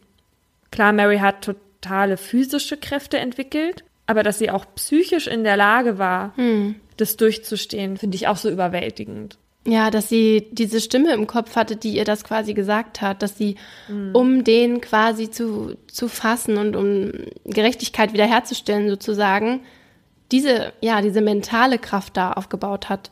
Ja, das, das kann man sich nicht vorstellen, dass man auch so gehandelt hätte irgendwie. Man, man weiß es nicht. Ich glaube, das wäre tatsächlich das Einzige, was mich noch angetrieben hätte. Dieses mag mein Leben vorbei sein, aber du Schwein kommst damit mhm. nicht davon. Noch im Krankenbett gibt Mary eine detaillierte Beschreibung ihres Peinigers ab. Und Lawrence Singleton, so sein Name, wird gefasst. Weil er Mary aber nicht getötet hat, bekommt er nur 14 Jahre Haft. Bei seiner Verhandlung sitzt Mary mit zwei Armprothesen im Zeugenstand. Sie sagt gegen ihn aus. Und als er danach an ihr vorbeigeht, flüstert er, ich werde den Job zu Ende bringen und wenn es das Letzte ist, was ich tue. Das ist so ja. furchtbar. Dass er sich das noch traut. Was ist mit dem los? Wenn ich den schon, wenn ich an den denken muss, der ist so ekelhaft, wie der aussieht, ja. ne? Ja, so ja, ein. Schwein. Auf jeden Fall wird er schon nach acht Jahren entlassen. Das ist so ein Witz. Und wie sich jeder denken kann, ist Lawrence Singleton danach kein vorbildlicher Bürger geworden. Er hat eine Frau brutal umgebracht und wurde dann glücklicherweise wieder erwischt. Und wieder kommt Mary zu seiner Verhandlung und erzählt von ihrem Leid und davon, wie die Tat ihr Leben verändert hat. Nach kurzer Verhandlung bekommt Singleton die Todesstrafe. Heute ist Mary eine verheiratete Frau und Mutter zweier Söhne. Sie hat die Mary Vincent Foundation gegründet und hilft anderen Opfern, wieder zurück ins Leben zu finden. Denn auch für Mary war es ein steiniger Weg. Sie litt an Depressionen, an Magersucht und an posttraumatischer Belastungsstörung. Sie hatte außerdem immer wieder schreckliche Albträume. Aufgrund dieser Probleme konnte Mary lange Zeit nicht arbeiten und deshalb ihre medizinische Versorgung, die sie aufgrund ihrer zwei Stümpfe braucht, nicht mehr selber zahlen. Erst nachdem Singleton erneut verhaftet und zur Todesstrafe verurteilt wurde, schafft es Mary, sich zurückzukämpfen. Ja, viele Opfer reagieren ja auf solche Erlebnisse mit einem Trauma. In meinem Fall war es nun nicht so. Was bei dir eigentlich so, Jan? Schengel hat irgendwann gemerkt, dass sie eine Therapie braucht und dann hat sie sich die auch geholt und das hat ihr auch sehr geholfen. Ein Trauma ist im Grunde genommen, wenn man aus einer Situation mit einer Verletzung daraus kommt, ob jetzt seelisch oder physisch. Und ob man von einer Situation traumatisiert wird, hängt eben von verschiedenen Faktoren ab, wie zum Beispiel, wie hat man die Situation selbst in dem Moment empfunden? Hatte man währenddessen Hoffnung? Konnte man die Situation irgendwie kontrollieren oder auch war man alleine? Mhm. Weil zu zweit kann man das besser verarbeiten, weil der andere den anderen dann auffangen kann. Und in welcher Ausprägung das Trauma dann werden kann, hängt von einigen Dingen ab. Zum Beispiel von der sozialen Unterstützung, von der ich ja eben in meinem Aha auch gesprochen habe die man dann eben nach den Ereignissen bekommt. Oder von den Lebensumständen nach der Situation. Stress zum Beispiel wirkt sich ganz negativ auf die Verarbeitung aus.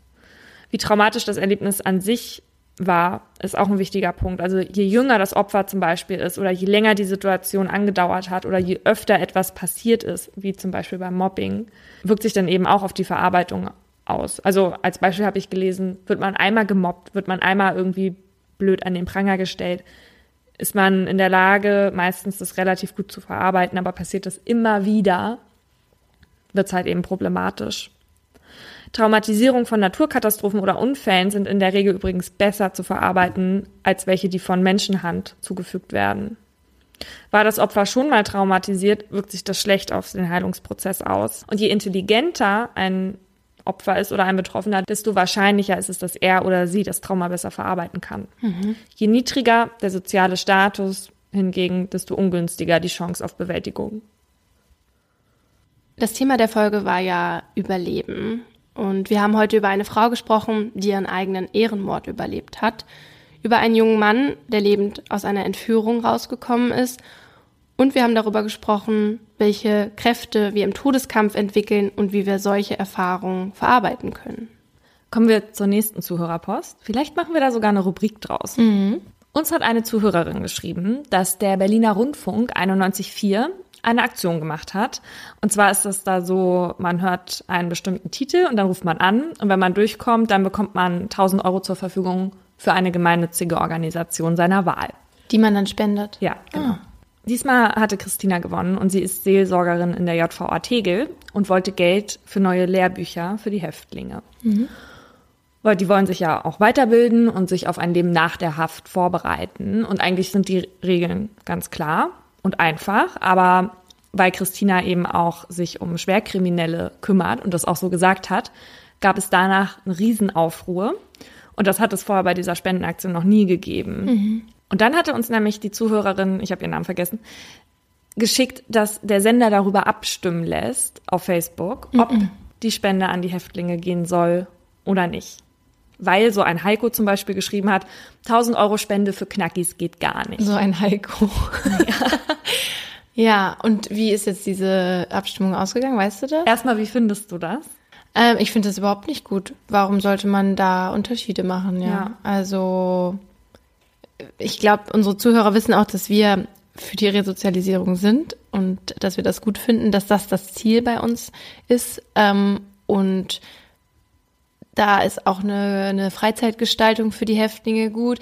Und ähm, wenn es da Lehrbücher, hast du gesagt? Ja. Ja, also wenn ja, die eben. sich weiterbilden können, dann ja. sollten sie das machen und da sollte man auch äh, spenden dürfen. Und ich also ich finde das irgendwie extrem, dass der Sender, Radiosender, da jetzt drüber abstimmen lässt und sich sozusagen das hätten die nicht machen sollen, finde ich. Ich finde, ich fand es auch nicht gut. Also ich habe mich super darüber aufgeregt. Ich mhm. wollte auch am liebsten hundertmal für Ja abstimmen, weil alle, die sagen, die haben das nicht verdient, was glauben die denn, was die machen, wenn sie wieder draußen sind und keine Chancen auf eine Resozialisierung haben? Also ja. das, das finde ich einfach auch viel zu kurz gedacht immer.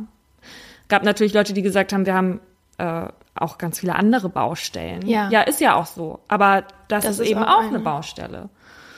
Auf jeden Fall habe ich mich dann mit dem Programmchef in Verbindung gesetzt. Und der hatte dann gesagt, dass sie einfach die Stimmung der Hörer abbilden wollten, weil sowas halt wirklich vorher noch gar nicht passiert ist.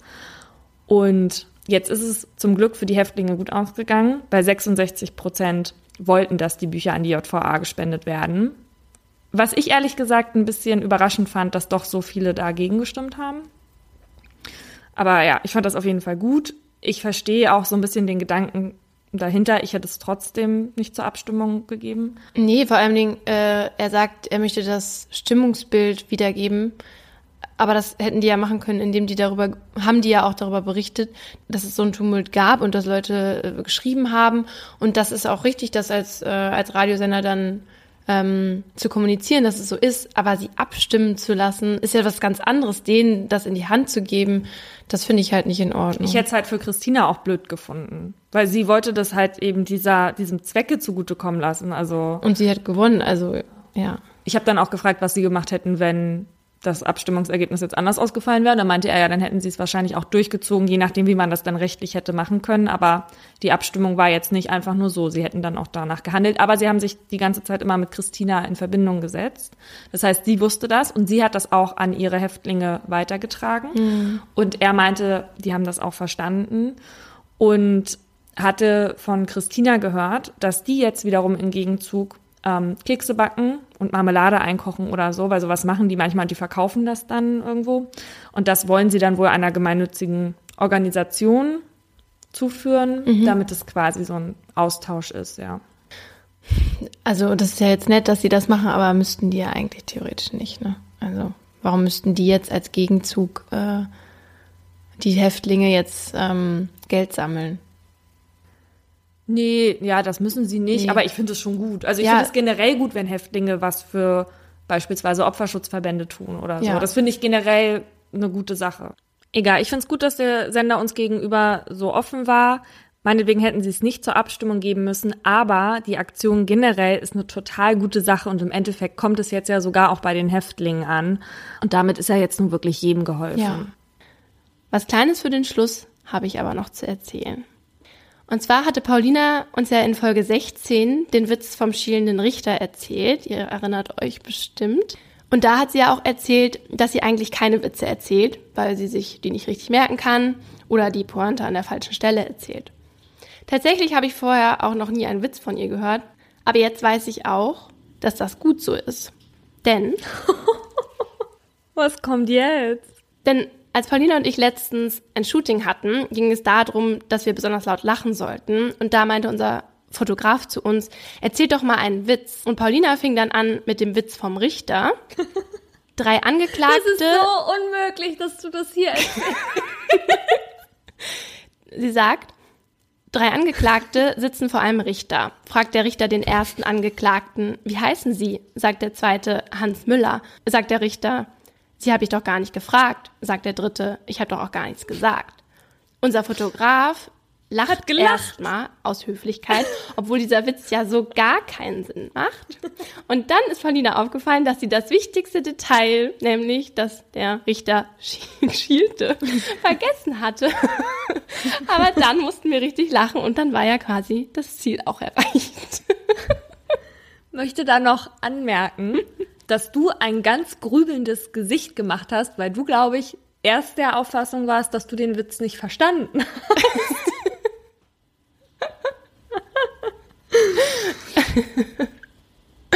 Das fand ich irgendwie witzig. Was glaubst du eigentlich, was ein Krankenwagentransport kostet? Wie kommst du denn jetzt da drauf? Ich habe gestern die Rechnung für meinen Abtransport von meinem kochenden Wasserunfall bekommen. Okay, soll ich raten? Ja. Äh, so ein Abtransport ist bestimmt sauteuer. Aber warte mal ganz kurz, das zahlt doch die Krankenversicherung, oder? Ja, habe ich jetzt so geregelt. Ich weiß auch nicht, warum diese Rechnung zu mir kam. Aber ich habe erstmal einen Herzinfarkt bekommen, als ich das gesehen habe. Deswegen, 800 Euro? ja, 600 Boah, ja, krass. Nur für so eine blöde Autofahrt, ja, mit dem Taxi 20 Euro. Hättest du dich auch in ein Taxi setzen können. Zum Schluss sagen wir jetzt nochmal Danke für alle euren lieben Nachrichten und den Fallvorschlägen und dass ihr uns auf Sachen aufmerksam macht. Darüber freuen wir uns immer sehr. Ihr werdet übrigens bald noch mehr Möglichkeit haben, euch einzubringen. Da freuen wir uns schon sehr drauf. Spätestens in der nächsten Folge wissen wir dann mehr. Abschließen. Tschüss. Tschüss.